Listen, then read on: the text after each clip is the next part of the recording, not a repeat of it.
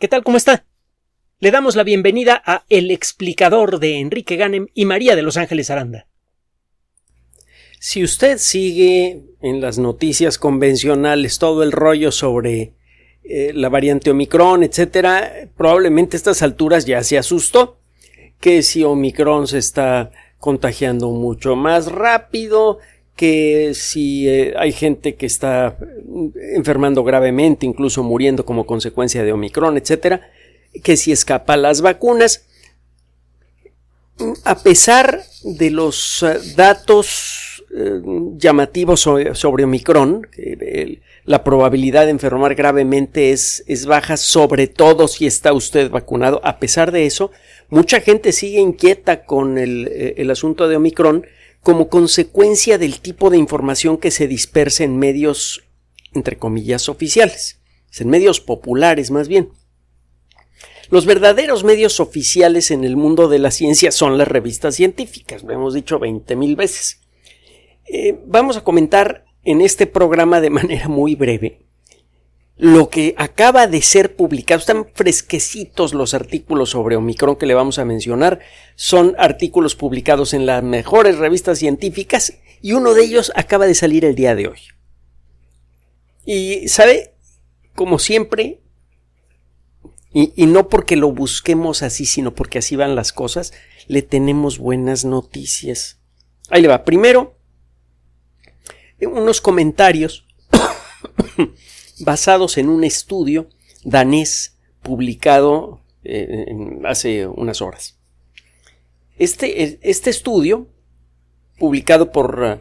Eh, eh, es, un estudio presentado por una colección de universidades danesas, involucró a 18.000 personas entre diciembre 20 y el 18 de enero. Lo que se encontró efectivamente con respecto a Omicron en Dinamarca es que la variante de Omicron llamada la Omicron sigilosa es efectivamente más contagiosa. Es una variante. Eh, eh, mire, si una persona que tiene la variante Omicron y no muestra síntomas está en contacto frecuente con la gente de su hogar, hay un 29% de probabilidad de que contagie a alguien. Es una probabilidad alta. Es una posibilidad en tres. Si tiene la variante eh, eh, escondida de Omicron, la variante sigilosa, la probabilidad sube al 39%, es una diferencia tangible. Pero no es una diferencia absoluta. Si usted escucha las noticias de muchos medios, da la impresión de que la variante sigilosa, eh, vaya que es imposible escapar a ella que toda la gente que entra en contacto con alguien que tiene la, la variante sigilosa, perdón, eh, se va a enfermar. No es cierto. Hay una probabilidad en tres, entre una probabilidad en tres y una en dos de que ocurra un contagio con las variantes de Omicron. La probabilidad es mayor con la variante sigilosa.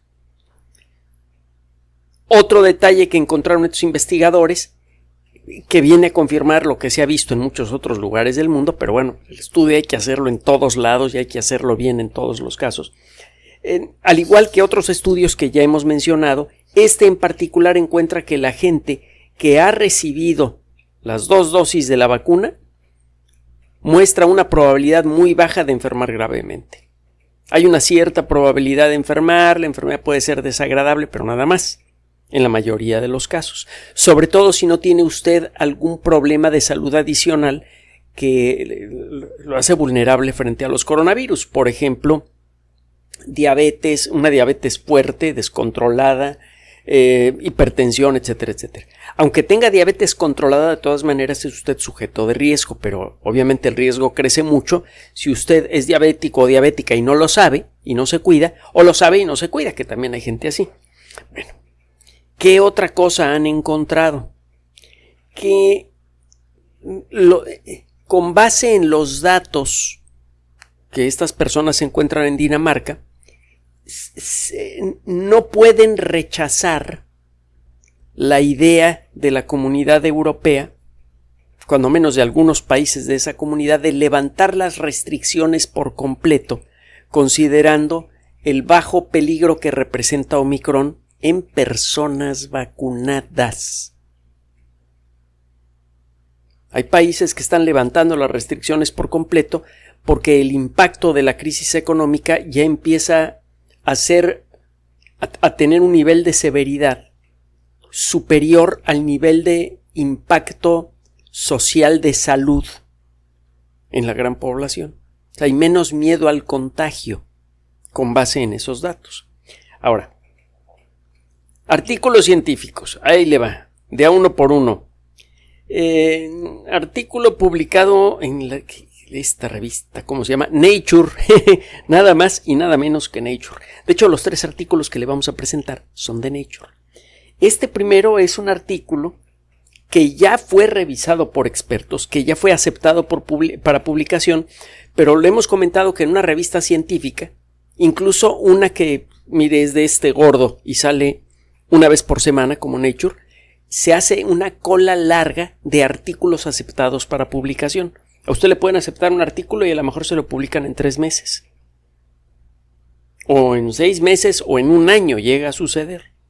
Si su artículo ya fue aceptado, está muy bien escrito, muy bien, pues te aceptamos el artículo, pero la fecha tentativa de publicación es dentro de un año. Puede pasar. Obviamente, en el caso de eh, eh, SARS-CoV-2 y en particular de la variante Omicron, hay una consideración especial para publicar esos trabajos con mayor rapidez y hay otras consideraciones especiales. Por ejemplo, el de no cobrar por esos artículos.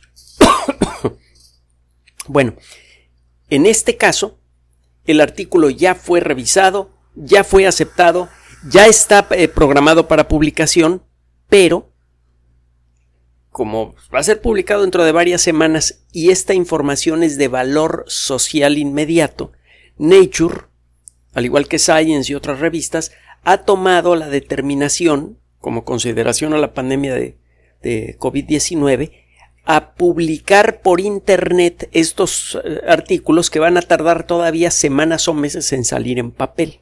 lo que va usted escuchar no es un artículo que esté sujeto a revisión, no ha salido publicado en papel por lo que le comenté pero ya está aceptado. Lo que hicieron estos investigadores fue comparar el trabajo que hacen las células B con respecto a, SARS-CoV-2 en general y en particular a la variante Omicron.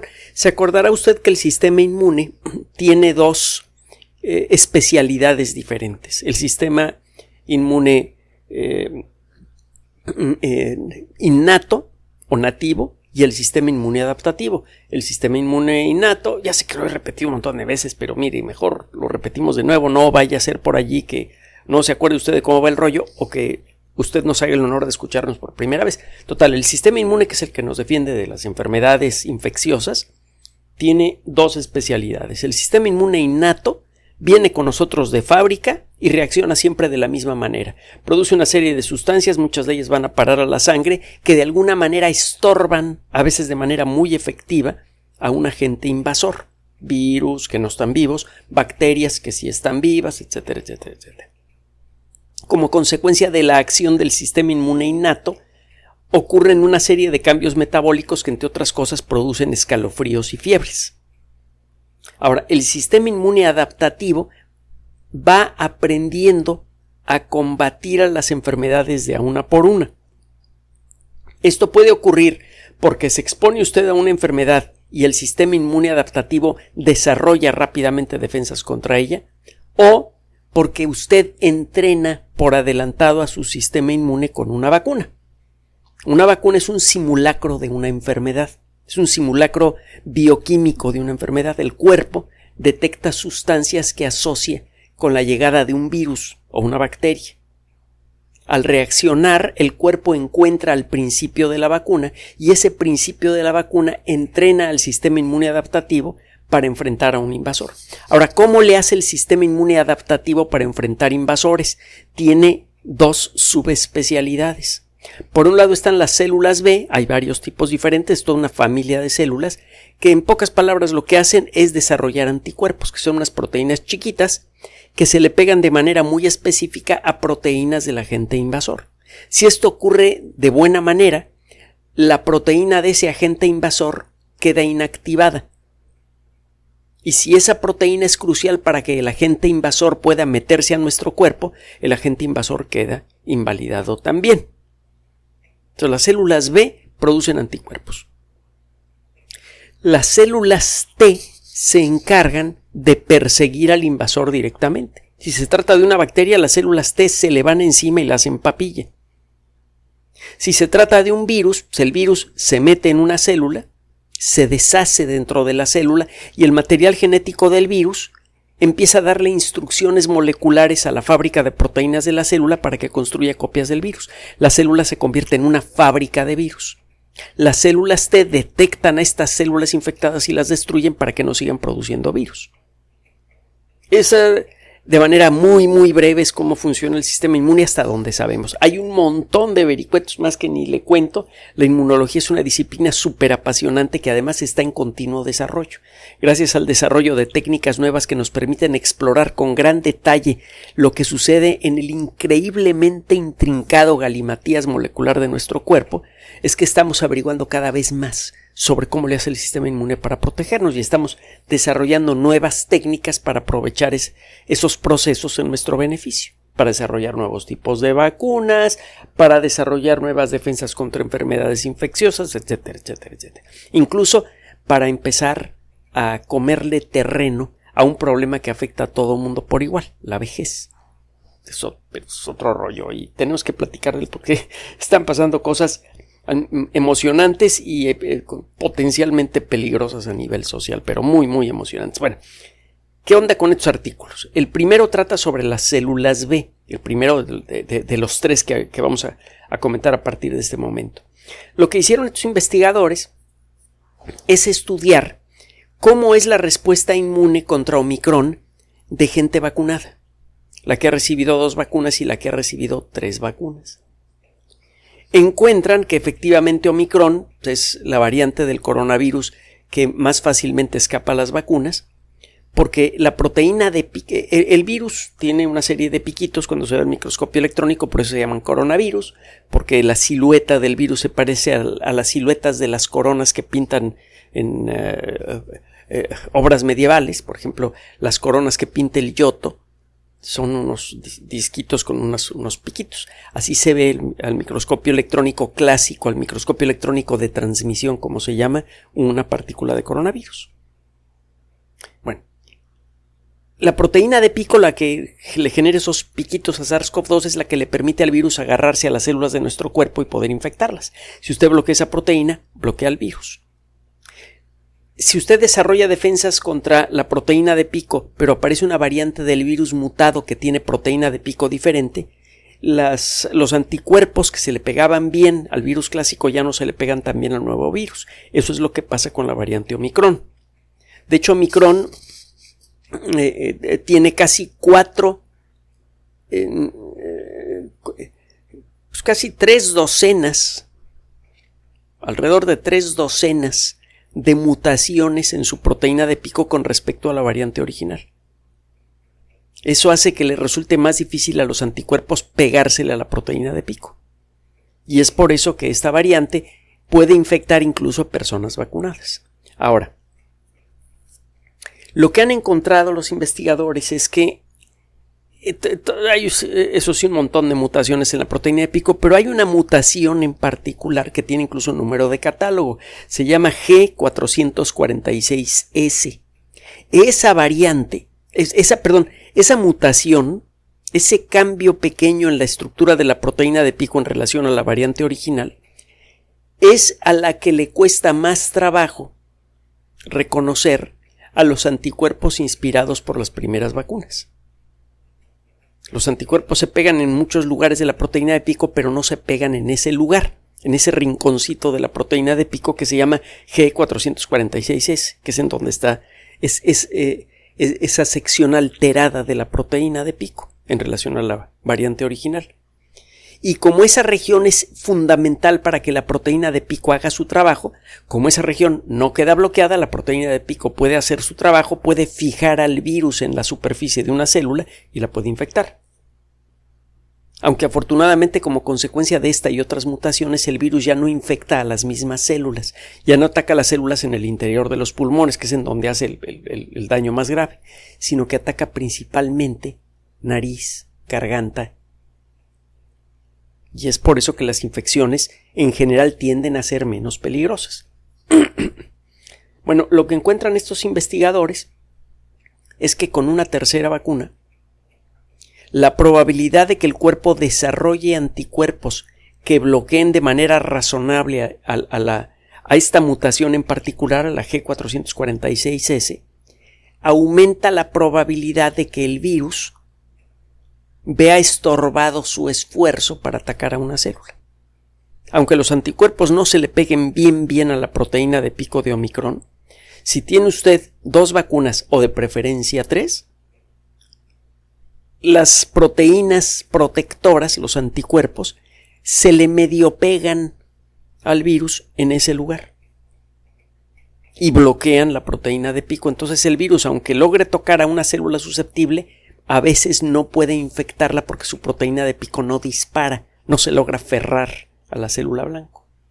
Esto, por cierto, y lo señalan al final de, de, la, de las conclusiones los autores, eh, dicen que con un eh, régimen de tres dosis aumenta muchísimo la protección incluso contra Omicron y además el estudio de los anticuerpos generados por la tercera dosis sugiere la posibilidad de crear una vacuna genérica contra todos los uh, sarbecovirus, es decir, todos los virus del grupo de los coronavirus. Parece ser, y lo hemos comentado en varias ocasiones a lo largo de, estos años de pandemia, que existen ciertas regiones de la proteína de pico de todos los coronavirus posibles, de cualquier coronavirus que pretenda atacar seres humanos, hay una cierta región en la proteína de pico de, cualquier virus eh, susceptible a atacar células humanas que no cambia. Entonces, si usted logra encontrar la manera de desarrollar una vacuna que genere anticuerpos que se peguen en ese rinconcito de la proteína de pico, le suena usted hasta por abajo de la lengua a los coronavirus, no importa de cuál se trate, si era todas las variantes de SARS-CoV-2 actuales o a cualquier variante futura que pudiera infectar células humanas. Y también le pegaría a los demás coronavirus que normalmente han producido solo catarritos y también podría proteger a una persona contra los otros dos coronavirus peligrosos que ya conocemos, el que producía el SARS, esta enfermedad que apareció en, Hong Kong eh, a principios de este siglo, y el MERS, esta enfermedad mucho más grave, afortunadamente casi no contagiosa entre seres humanos, que apareció en Oriente Medio. Creo que es afortunado que no haya sido contagiosa porque esta enfermedad tenía un índice de letalidad del 50%. Una de cada dos personas enfermas fallecía. Es algo realmente serio. Bueno, ahora resulta que este trabajo viene a confirmar una buena noticia que ya le habíamos dado antes, que hay motivos bioquímicos precisos para suponer que se puede fabricar una vacuna general contra todos los coronavirus. Y eh, ahora lo que sigue es ver de qué manera se consigue que una vacuna desarrolle una defensa contra ese rinconcito particular de la proteína de pico. Gracias a la tecnología de las vacunas de ARN eh, mensajero, es posible pensar en la posibilidad de hacerlo. Así que en una de esas, con todo este jaleo de las vacunas, que si va la cuarta dosis y que no sé, ya ve todas las discusiones que hay por allí, a lo mejor resulta que pronto sale una vacuna general contra todos los coronavirus y a lo mejor esa vacuna se pone por vía intranasal. ¿Qué le parece? Y se acaba tanta discusión tonta con respecto a este a este rollo. Segunda noticia, segunda noticia, déjame ver. Esta no es esta de es que tengo aquí un montón. Y todas están rete buenas. Este fue aceptado para eh, publicación apenas el 20 de enero de 2022, también para la revista Nature. También va a ser publicado a futuro y también Nature lo ofrece como un eh, artículo publicado por Internet en forma adelantada. Si ya no se le va a corregir ni una palabra, ni un punto, ni una coma este trabajo, ya se le consideró bueno. Solo que esté en la cola para salir en, papel y va a tardar. Pero eh, para facilitarle la vida a la comunidad científica, se eh, eh, publica primero en, forma electrónica. En este trabajo, lo que se hace es estudiar la respuesta de las células T. Hay varios trabajos que están estudiando la respuesta de las células T. Las células T son entrenadas por las vacunas contra SARS-CoV-2. Cuando le pone usted una de las vacunas contra SARS-CoV-2, ocurren dos cosas. Uno, sus células B aprenden a fabricar anticuerpos contra la proteína de pico. Y dos, sus células T aprenden a pegarle a cualquier cosa que tenga el sabor de la proteína de pico. Entonces viene la pregunta, híjole, pues la proteína de pico en Omicron está alterada. ¿Qué tal si el sabor molecular, es una metáfora desde luego, ya no es reconocible para las células T. Esto sí sería muy malo porque se cree que la variante Omicron produce una enfermedad en la mayoría de los casos ligera, sobre todo en gente vacunada, porque las células T sí saben reconocer a las fuentes de, virus en el cuerpo. las células T sí están activamente destruyendo células enfermas aunque los anticuerpos generados por las células B no se le peguen bien a Omicron y, y, los Omicrones logren infectar células, estas células son destruidas rápidamente antes que produzcan muchas copias del virus. Esto hace que la infección, pues sí, se inicia una infección, pero nunca es muy fuerte. Esto pasa, repito, de nuevo, con gente vacunada. Insisto en esto porque no hay forma de justificar el no vacunarse. Regresando al, tema. ¿Cuál es el trabajo que hicieron estos investigadores? Bueno, se ponen a estudiar cómo funcionan las células T de personas que han sido vacunadas. Encuentran que las células T activamente atacan aquí a cualquier cosa que tenga proteína de pico de la variante original. Encuentran que las células T actúan de manera muy efectiva contra cualquier cosa que tenga el sabor de la proteína de pico de las variantes beta o delta. Y encuentran que la mayoría de las células T de las personas que participaron en este estudio, gente vacunada, que ya tenía cuando menos dos dosis, encuentra que las células T de la mayoría de la gente ya vacunada responde muy bien a la proteína de pico de Omicron. Entonces, con esto se confirma la teoría de que, e, de que en parte por eso Omicron muchas veces no produce enfermedad grave en gente vacunada. Las proteínas eh, eh, protectoras, los anticuerpos, a lo mejor no funcionan muy, muy, muy bien, no todo lo bien que uno quisiera, pero las células T sí que saben reconocer a las células infectadas que están produciendo copias de Omicron, van y se las echan. Y con eso contienen la infección. Este artículo confirma esa teoría. El último artículo fue aceptado eh, el 25 ah, de enero y se aceleró su revisión para permitir su publicación en línea el día de hoy. Acaba de salir, está calientito. Lo que encuentran estos investigadores es que el efecto de las vacunas contra la variante Omicron es mejor del esperado. Encuentran, por ejemplo, que las células T logran reconocer a cualquier fuente de infección por Omicron con un 84% de efectividad, entre un 82 y un 84% de efectividad. Una célula se infecta. Usted lo vacunan contra las variantes clásicas con las vacunas que ya conoce usted. Se enferma de Omicron, es decir, se mete Omicron a su cuerpo, se meten varios virus en distintas células y las células se ponen a fabricar copias del virus esas células son reconocidas por las células T y van a ser destruidas. El índice de efectividad de este proceso de reconocimiento es de entre el 82 y el 84%. Las células T no acaban reconociendo bien al 100% de todas las células infectadas. pero sí a mucho más de tres cuartas partes de todas las células infectadas. El resultado es que al poco tiempo de haberse iniciado el, jaleo, la mayoría de las células que se han infectado por Omicron ya fueron detectadas y destruidas por las células T. Escaparon algunas, pero no suficientes para establecer una infección definitiva. Este otro trabajo vuelve a confirmar lo mismo. Lo que ya habíamos observado antes nos permite entenderlo mejor. Si tiene usted las vacunas encima, de la manera apropiada, la probabilidad de enfermar seriamente de COVID-19 con la variante Omicron es muy baja. Ya entendemos por qué. Entonces, conclusión de conclusiones. Cálmese, por favor. Las noticias son buenas. Vamos ganando la lucha contra SARS-CoV-2. Obviamente necesitamos disciplina, hay que vacunar 8 mil millones de personas, ya sabe que somos lo que hemos dicho muchas veces, que somos buenos para producir y malos para repartir, mucha gente no ha recibido vacuna porque no puede.